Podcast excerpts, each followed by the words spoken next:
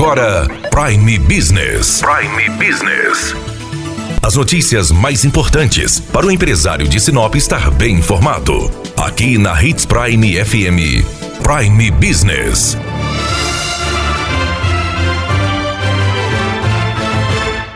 O Sebrae solicitou e a Receita Federal atendeu. Foi divulgado que as empresas inadimplentes não serão excluídas do Simples no ano de 2020 por conta da pandemia do coronavírus. Conversamos com a contadora Diva Lorente que explicou sobre o assunto. E nós sabemos que toda empresa, para se manter no regime unificado, diferenciado, como benefício simples nacional, não pode aí estar divergente com os órgãos estaduais, federais e municipais.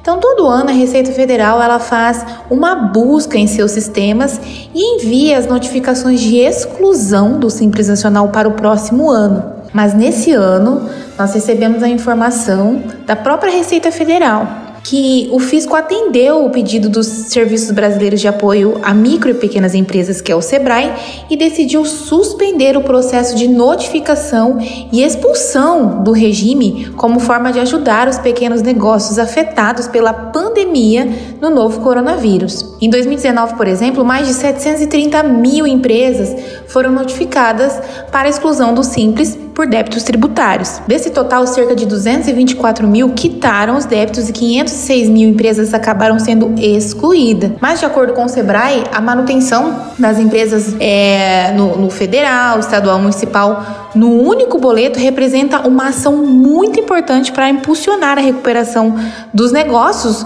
de menor porte que tiveram aí prejuízos com a paralisação. Então, esse ano as empresas inadimplentes não serão excluídas do Simples Nacional em 2020. Vamos ir aguardar é, a legalização dessa notícia através da publicação no Diário Oficial e a gente retorna aqui contando para vocês. Muito obrigada, Diva. Daniela Melhorança trazendo o que há de melhor em Sinop para você, empresário.